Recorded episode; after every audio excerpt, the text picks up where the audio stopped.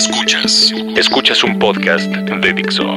Escuchas a León Krause, Epicentro, por Dixo, la productora de podcast más importante en habla hispana.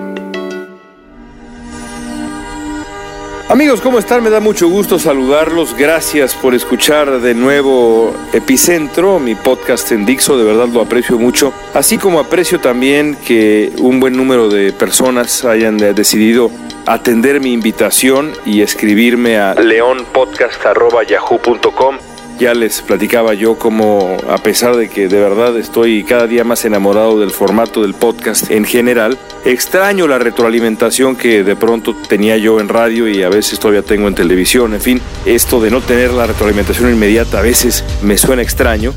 Y por eso abrí un correo electrónico, además de mi Twitter que es arroba león-krause. También quería yo pues eh, abrir otras em, formas de comunicarnos y por eso decidí inaugurar esa cuenta de correo. Por favor, escríbanme si tienen alguna sugerencia, consejo, queja, lo que sea, preocupación. leonpodcast.yahoo.com. Bueno, hoy vamos a comenzar hablando de política. Hace más de 15 años ya en la maestría tuve un maestro extraordinario que nos enseñó específicamente sobre campañas y elecciones. De hecho, así se llamaba la clase, Campaigns and Elections, allá en la Universidad de Nueva York. Y este profesor, quizá en la primera o segunda clase, nos dijo, miren, lo único que tienen ustedes que recordar de aquí en adelante es que el eh, futuro político de una persona que aspira a un cargo de elección popular se define de dos maneras. ¿Es conocido ese político? Primero. Y segundo, ¿resulta más simpático que antipático? ¿Tiene más positivos que negativos en el índice de aprobación? Si la respuesta a ambas preguntas es afirmativa, entonces el político tiene futuro. Si no, el político tiene menos futuro o no tiene futuro. Si el político es conocido y tiene un buen índice de aprobación, entonces al político le irá bien y viceversa. Parece muy sencillo, pero a veces de verdad que no lo es tanto y muchos políticos simplemente prefieren no atender este cálculo tan básico y prefieren aventarse a la alberca incluso a sabiendas de que no van a, no van a poder flotar.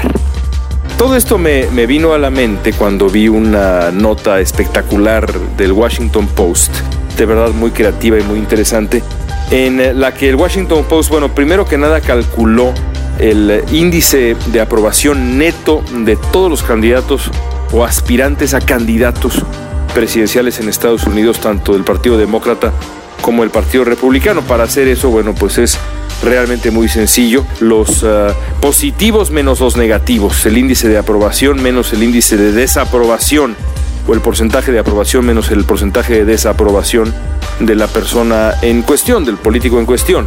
Todos menos Bernie Sanders, este senador independiente que ahora está tratando de quitarle la candidatura a Hillary Clinton, no lo va a lograr. Todos absolutamente tuvieron índices de aprobación netos negativos, algunos incluso muy negativos. Por ejemplo, Chris Christie, el gobernador de Nueva Jersey que pretende ser el candidato republicano, tuvo un índice neto de aprobación de menos 26. Imagínense nada más el asunto. Hillary Clinton y Barack Obama menos 4. Insisto, esto se calcula eh, restándole a los favorables o a los positivos los negativos. Pero no quedó ahí el ejercicio de eh, el ejercicio del Washington Post. Para hacerlo un poquito más divertido e ilustrar a qué grado los políticos en Estados Unidos no están de moda y generan mucho más sospecha que entusiasmo, el Washington Post sumó en esta gráfica que mandó hacer los índices de aprobación netos, por decirlo de alguna manera, de cuatro grandes villanos de la historia del cine. Terminator, Darth Vader, el tiburón de la famosa película de Spielberg Tiburón y Voldemort de Harry Potter. Bueno, el Terminator, Darth Vader y el famoso tiburón de Spielberg tuvieron índices de aprobación positivos, muchísimo más positivos que todos los otros políticos. Voldemort a Voldemort no le fue tan, no le fue tan bien. A, a Voldemort lo quiere menos la gente de lo que quiere a Marco Rubio, a Barack Obama, Hillary Clinton, Martin O'Malley, Rand Paul y Scott Walker. pero quieren menos todavía que a Voldemort, les parece menos simpático, menos atractivo como potencial candidato presidencial o como político en funciones o como figura incluso que Ted Cruz, el propio Jeb Bush, que se supone que va a ser el candidato republicano. Bueno, eh, todo este ejercicio que me, me, hizo reír muchísimo, pero además me pareció genial porque me parece muy revelador, nos deja claro a qué grado, como decía yo hace un segundo, los políticos en este momento en Estados Unidos son vistos con ojos de sospecha. Y también lo complicado que es ganarse ahora un índice de aprobación favorable. Pienso, por ejemplo, en el presidente de México, Enrique Peña Nieto, en este momento estaría, pues más o menos, si la memoria no me falla, en un índice de aprobación neto calculado, como lo calcula el Washington Post, en menos 18. Es decir, Voldemort sería considerablemente más popular que Enrique Peña Nieto. Este cálculo será fundamental para el 2018. Creo que es bastante claro que ya en este momento y más después de la elección del 2015, tenemos ya un candidato que ya está en la contienda, se llama Andrés Manuel López Obrador, eh, un candidato que, siguiendo la famosa pregunta de mi maestro, la famosa oración aquella de mi maestro, es un político conocido por todos, es decir, eh, es un político que, que la población ya conoce, no sé realmente, y estuve buscando, no sé en este momento cuál sea su índice de aprobación neto. No encontré, estuve buscando ahí brevemente y no encontré una encuesta profunda, seria y reciente sobre Andrés Manuel López Obrador. Los resultados de Morena fueron muy positivos en el Distrito Federal, pero pues más allá de eso no sé cómo le fuera a López Obrador en una encuesta de opinión en todo el país. Pero él ya está ahí, es un político conocido, y es un político que en el pasado ha generado simpatía. La pregunta y el gran reto para los otros eh, partidos, para el PRI, para el PAN, para el PRD, si es que deciden no ir con López Obrador, y los otros partidos, es encontrar un candidato o candidatos que generen simpatía. Pero que generen simpatía también siendo ya conocidos, porque no, no es muy fácil, y menos en los tiempos de campaña en México, generar conocimiento y además simpatía. Es un camino cuesta arriba. Lo que consiguió el Bronco en Nuevo León, yo creo que de verdad es difícil de replicarse a escala nacional. Ese será el reto para el PRI, PAN y los otros partidos. Encontrar a alguien que pudiera ya ser igualmente conocido o con el potencial de ser tan conocido como López Obrador, pero con mucho mayor índice de aprobación. Porque como decía mi maestro, ahí está la clave de una elección. Si cualquiera de los partidos políticos en México no consigue esa combinación, entonces correrán eh, el peligro de perder la elección. Si la ganará o no López Obrador, que sí tiene por lo menos una de esas dos variables, las que hablaba mi maestro, eso está por verse y es una pregunta que no tiene evidentemente todavía una respuesta. Pero el reto está ahí para los otros partidos que todavía no han elegido a su aspirante. Y el reto es claro, el reto es grande.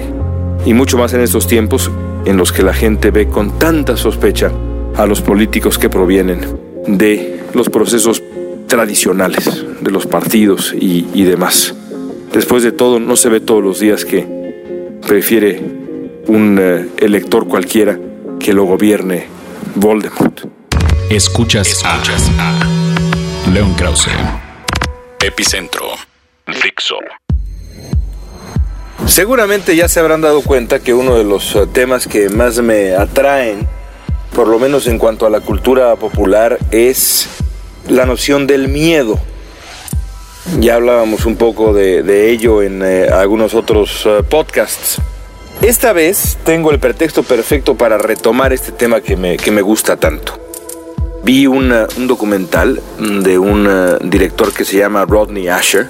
Su documental previo fue un documental de verdad extraordinario sobre los misterios detrás de la película de Kubrick, El Resplandor.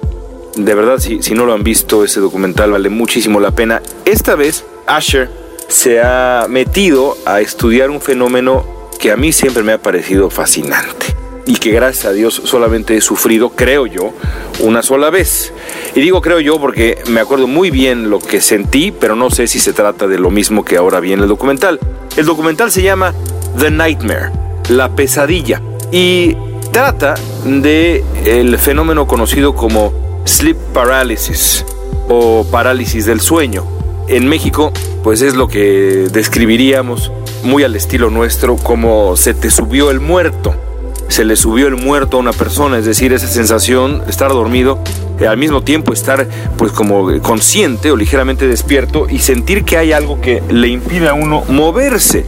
Una suerte de estado intermedio entre la, la conciencia y el sueño, pero con una sensación de angustia permanente. Bueno, yo no sabía que esto es un auténtico fenómeno, este asunto de, la parálisis de sueño. En The Nightmare, eh, Rodney Asher entrevista a, si no me falla la memoria, ocho personas que han sufrido de esto y que al mismo tiempo de haber sufrido de la parálisis han eh, tenido experiencias parecidas en cuanto a una suerte de alucinaciones que por supuesto la película eh, lo deja uno pensando si de verdad son alucinaciones o es algo más y creo que es parte de la magia de la misma y bueno, ahora voy a hablar de eso.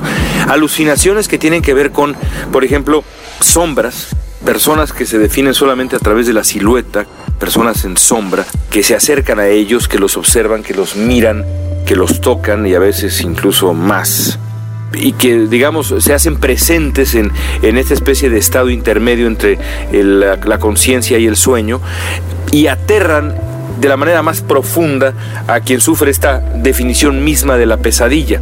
El documental es increíblemente efectivo precisamente porque la descripción de lo que estas personas atraviesan es terrible, pero además porque el director logra recrear los episodios de una manera excepcional.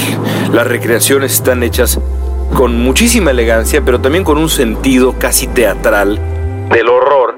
La escena, por ejemplo, en donde un niño, eh, o más bien un hombre ya mayor, se acuerda como siendo un niñito de un año y medio de edad, veía a través de sus barrotes en la puerta y cómo a través de la puerta ingresaron dos seres que se acercaron a su cuna y lo empezaron a tocar y cómo desde ese momento los episodios de parálisis del sueño nunca lo abandonaron y se fueron volviendo cada vez más aterradores. O la manera como otra persona describe cómo se le acerca de pronto un ser de más de dos metros y medio de, altura con eh, ojos rojos en el sueño y le empieza a decir que va a morir. Y al mismo tiempo también se acuerda como un gato negro le habla en un idioma que él no reconoce pero que es claramente agresivo, o la historia de una mujer que jura y perjura que en estos episodios de parálisis podía escuchar gritos y lamentos que ella solamente puede describir o describe como directamente desde el infierno. De verdad, todo esto que les cuento es pues tan aterrador como suena. Se llama The Nightmare y está disponible en iTunes, eh, imagino yo, espero que esté disponible en iTunes allá en México también. Si no está disponible ahora, lo estará en algún momento. Cuando esté disponible, por favor, por favor véanlo, aunque les resulte aterrador. Porque creo yo que lo que vuelve de verdad interesante este documental, más allá de las historias en sí, es que Rodney Asher apuesta por no involucrar, hay quien ha dicho que esto es un defecto del documental, a mí me parece una virtud no involucra a científicos que expliquen qué hay detrás de este fenómeno. Lo deja así en el aire, como lo que es un fenómeno misterioso. Evidentemente, yo estoy convencido que los científicos dirían que es algo que la mente crea y demás, pero la magia del documental es que al no involucrar a expertos que resuelvan el misterio desde un punto de vista científico, lo deja uno con la duda de si detrás de esto hay algo más de si los seres que visitan a estas personas por la noche son otra cosa, no necesariamente alucinaciones que provienen de, por ejemplo, episodios de tensión que experimentan estas personas, sino otra cosa. No sé, quizá más cercano a la realidad, más cercano a alguna otra dimensión, por ejemplo.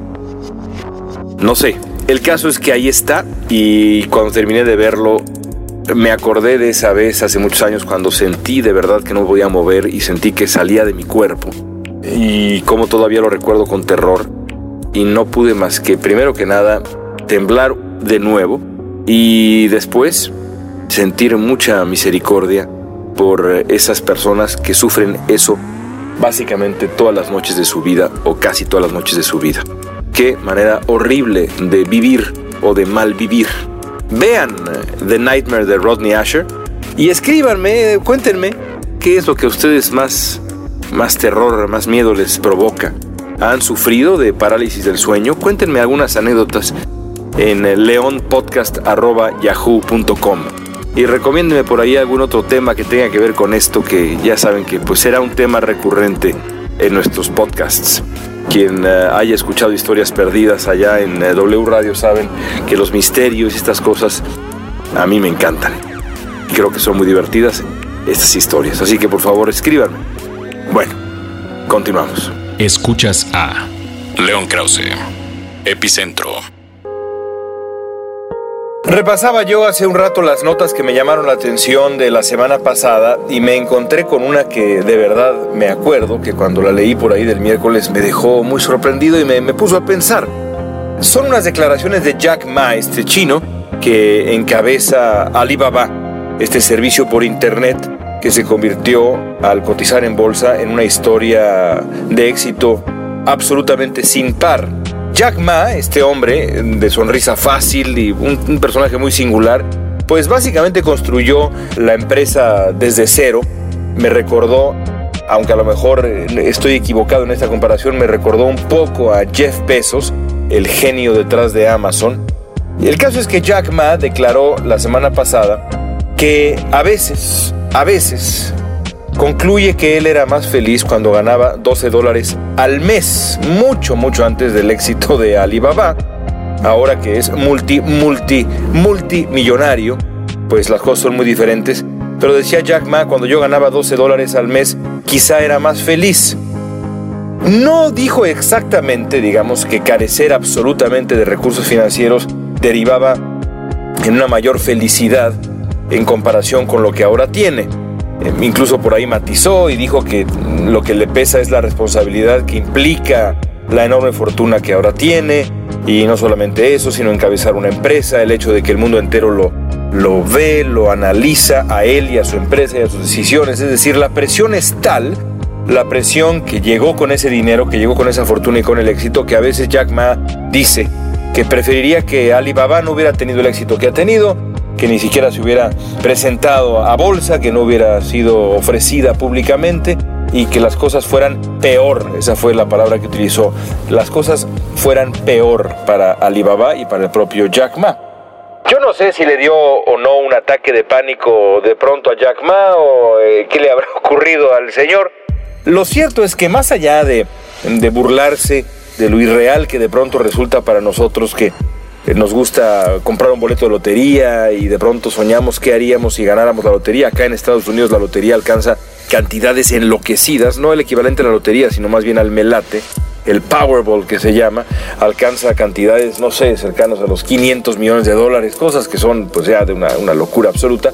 Y toda la gente que compra un boleto sueña como todos nosotros que comprábamos la Lotería Nacional y comprábamos el Melate cuando yo era chico, pues soñábamos con qué, qué haríamos con esa cantidad de dinero en el bolsillo. Si no en el bolsillo, pues sí, digamos, en el banco y un poquito en el bolsillo. Bueno, el caso es que no es trivial porque, pues, insisto, nosotros que teníamos esa ilusión, pues eh, muchos quizá quisieran estar en los zapatos de Jack Ma.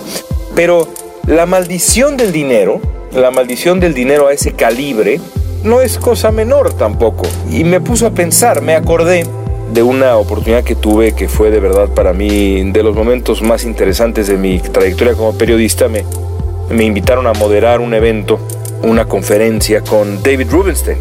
Este hombre que es otro, como se dice acá, self-made man, este hombre más bien en el mundo de las finanzas, un genio absoluto, David Rubenstein.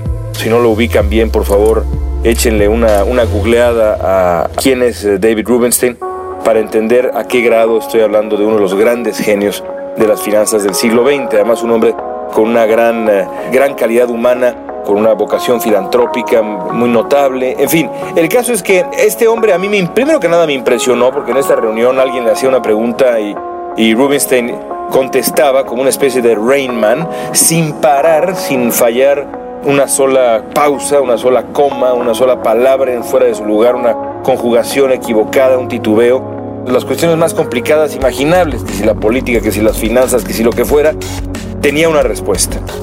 Al final de la conversación le hicieron una última pregunta.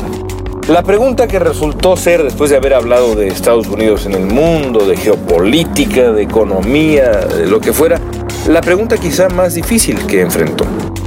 ¿Se arrepiente usted de algo? le dijeron a Rubinstein. Estamos hablando de un hombre, insisto, de una fortuna enorme.